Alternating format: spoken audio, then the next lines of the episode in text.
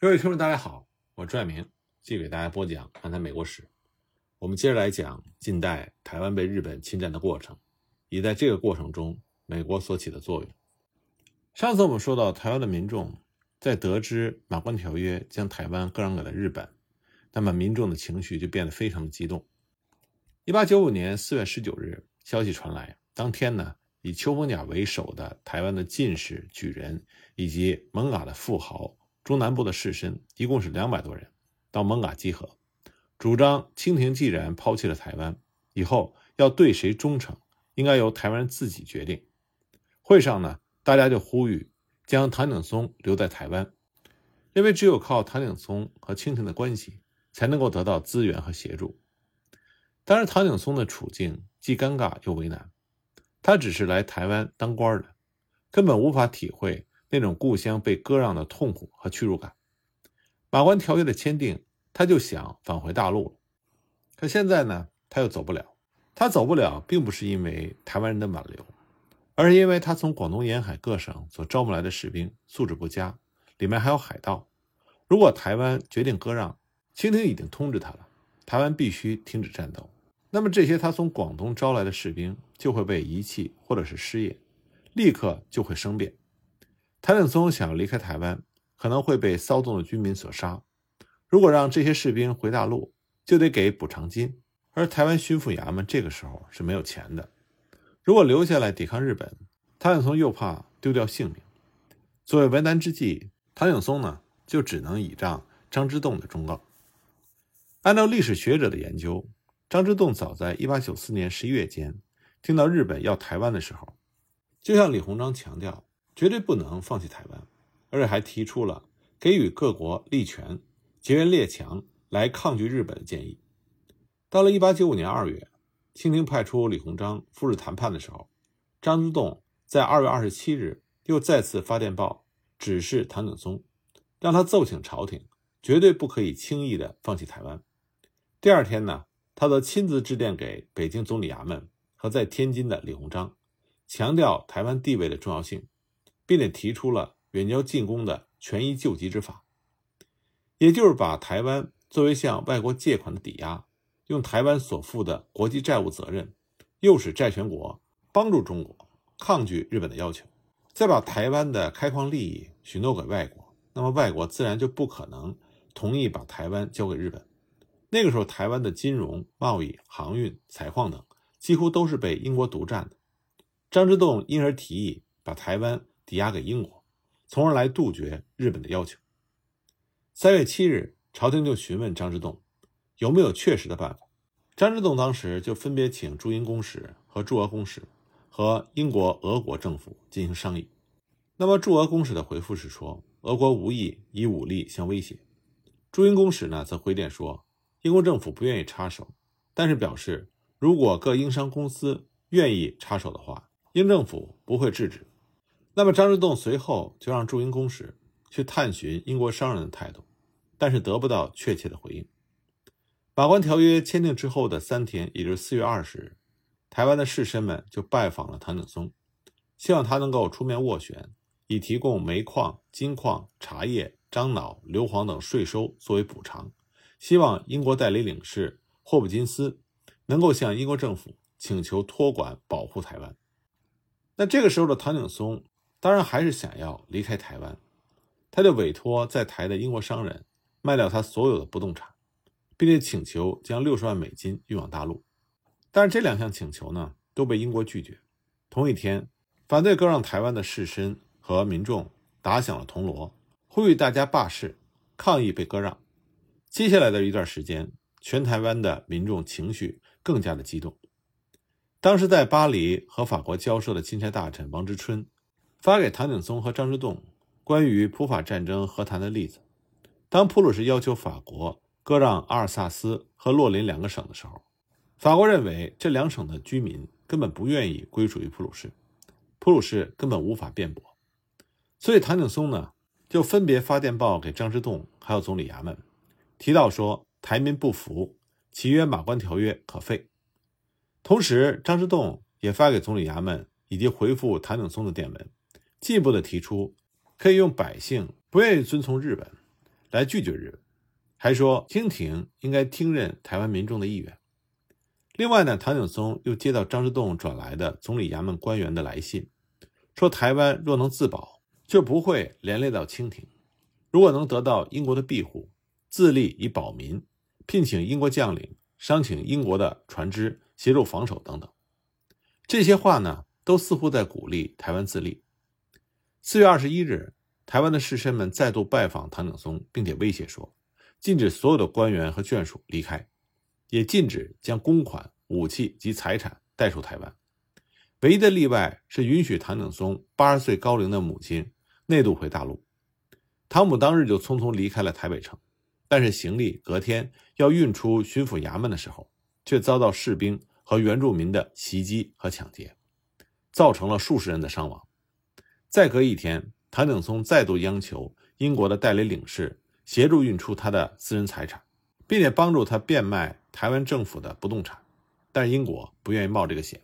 当时在台外国人的观察报告时，台湾各地的秩序相当的混乱，官员不敢到各地收税，商人趁机想逃税，台湾各地的收税机构都遭到了攻击和恐吓。而在台外国商人的状况呢，是除了淡水河上游发生了动乱，淡水地区相对安全。因为在台的外国人容易成为被攻击的目标，所以各国呢也展开护侨的行动。外国人居住的大道城基本上没有事情，但英国的军舰、德国的军舰在四月中旬驶入到淡水港，美国的军舰也曾经到达淡水，德国和英国各自留下了二三十名士兵。四月底，英国又加派了一艘军舰进驻打狗港。为了处理社会混乱的状态，唐景崧在四月二十五日召开了会议，希望台湾能够寻求各国的协助。他在会中呢，向台湾的清朝官员。英美德的领事以及在台的外国人表明，如果履行割让的条约，那么台湾军民将在日本到达之前发起反抗，那么包括他在内的清朝官员都有可能被攻击杀害，届时就会无力保护外国人的生命安全。但是唐景崧同时公布了一个来自于北京的高官，有可能是张之洞的好消息，说外国可能进行干预，阻止马关条约的通过以及割让台湾。因此呢，四月二十三日起，俄国、德国、法国干涉谈判，一直到马关条约正式批准互换的五月八日，这半个月的时间，成为了台湾官民最后的期待。四月二十五日，谭鼎聪建议清廷将台湾作为各国的租界，授予采矿权。张之洞呢，也向总理衙门做出同样的提议。二十七日，更是希望总理衙门能够密令王之春在法国。就近和法国的外交部交涉，让法国力阻日本获得台湾和辽东半岛两地，并且承诺会给予法国丰厚的赠礼。接着呢，台湾的士绅也认为应该以突破性的行动要求清廷利用列强干涉来删除割让领土的条款。邱逢甲等人在四月二十八日要求唐景崧代奏血书，在血书的字里行间都流露出被不平等对待的愤恨。血书上写着：“万民誓死不从倭，割也死，据也死，率先死于乱民手，不愿死于倭人手。”台湾士绅在血书里提出，按照《公法会通》第二百八十六章，领土割让必须由住民同意，反对割让台湾。那么，清廷内部的主战论者、地方督府和知识分子都纷纷的上书，要求作废条约。当时聚集在北京的部分台湾出身的举人。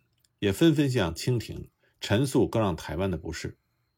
面对台湾士绅的著名自主，也就是自治的主张，谭景松在四月二十九日发电报给张之洞说，他必然会被强留下来。若是台湾自治，就可以请求各国保护。张之洞的回复是：如果台湾自治，台湾抗日就和清廷无关，清廷不能支援，所以应是时机决定是否自治，并且建议。如果清廷最后放弃台湾，应该让台湾的民众请求英国的保护；如果英国拒绝，再请求法国的保护。台湾人民几次电奏都没有效果，于是就拟定以自主的形态来请求各国的保护。这个时候，所谓的自主，按照历史学家的研究，应该说是和清廷假意脱离关系，成为自立的一国，以方便争取外援。张之洞和唐景崧怂恿台湾人自行恳求西方列强的保护，也就是默许台湾正在进行的台民自主。那么，为什么会屡次请法国来进行保护呢？这是因为在中法战争之后，法国就对台湾抱有特别的野心。法国报纸曾经一再的透露干涉日本占领台湾的意思。张之洞、唐景崧于是就电挺正在巴黎的王之春，和法国外交部商讨保护台湾的事宜。王之春五月二日电复给张之洞，说法国外交部表示友好，即日即派军舰赶赴基隆、淡水。并请西班牙发电报给日本说，即使批准了合约，法国也不予承认。但是五月二日，光绪皇帝还是批准了马关条约。台湾士绅上血书，恳请清廷收回割台成命的努力，宣告失败。面对这样的结果，唐景崧除了政权照常运作，还呼吁台湾民众应该团结，以维持秩序，并在五月四日致电给张之洞，说虽然马关条约已经批准。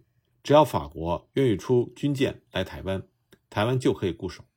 所以希望张之洞和法国方面继续商谈，希望能够让法国在台湾建立基地。第二天呢，军机处就传来驻巴黎公使的消息，说以保护台湾为目的的法国舰队即将出发访台。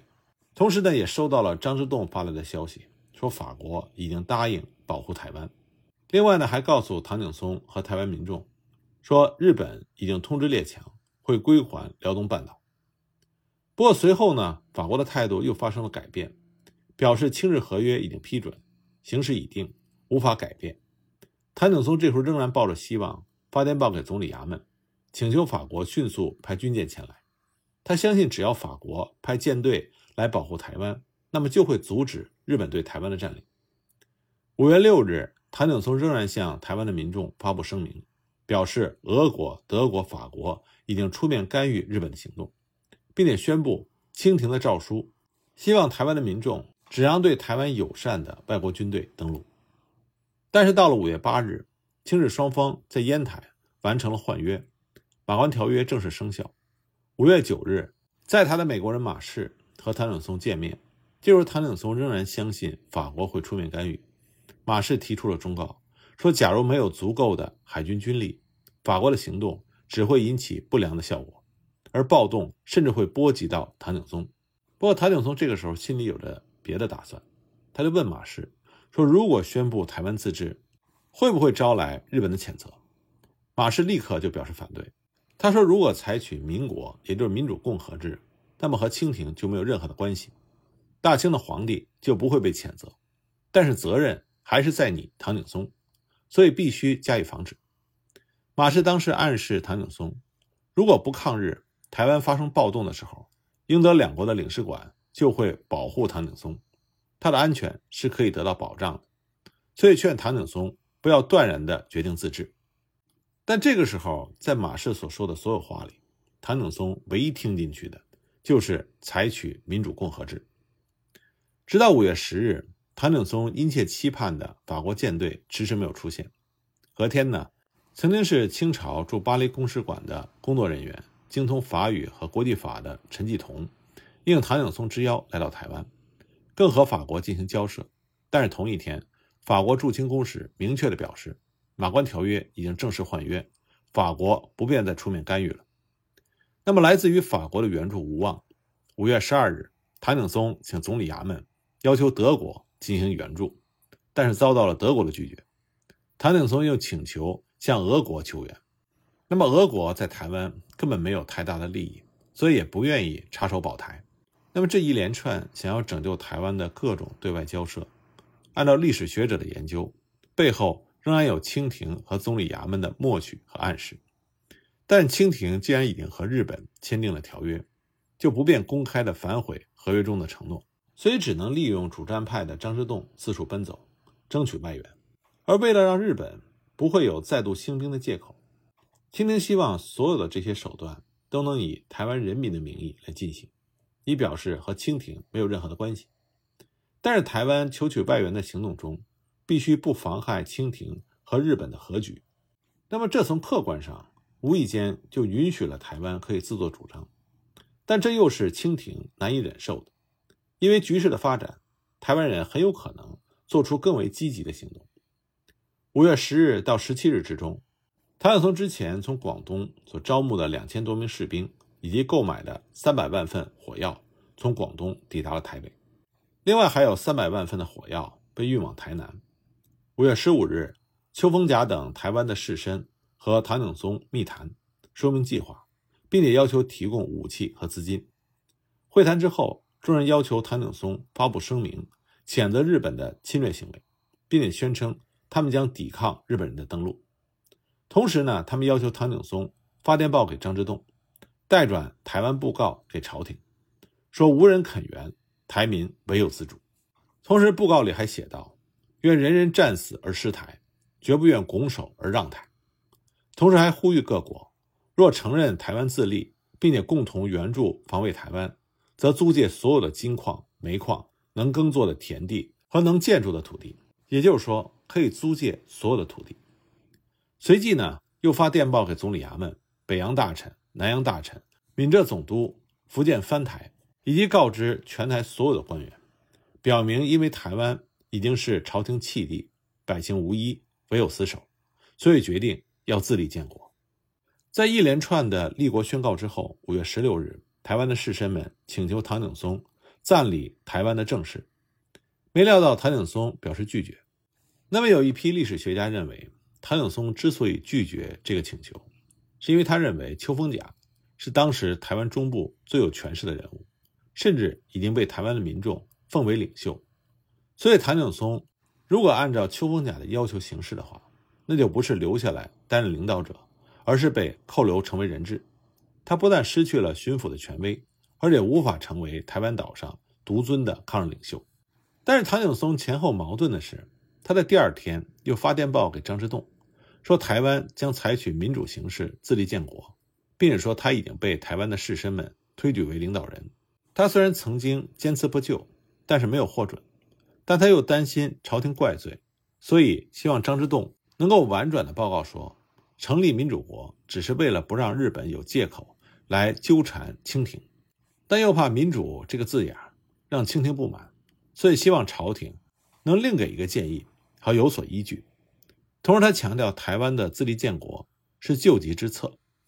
那么，有的历史学家就认为，唐景崧给张之洞发的这个电报，就说明唐景崧想借着立民主国作为手段，变成台湾真正的领导人，来增强他个人的权力和影响力。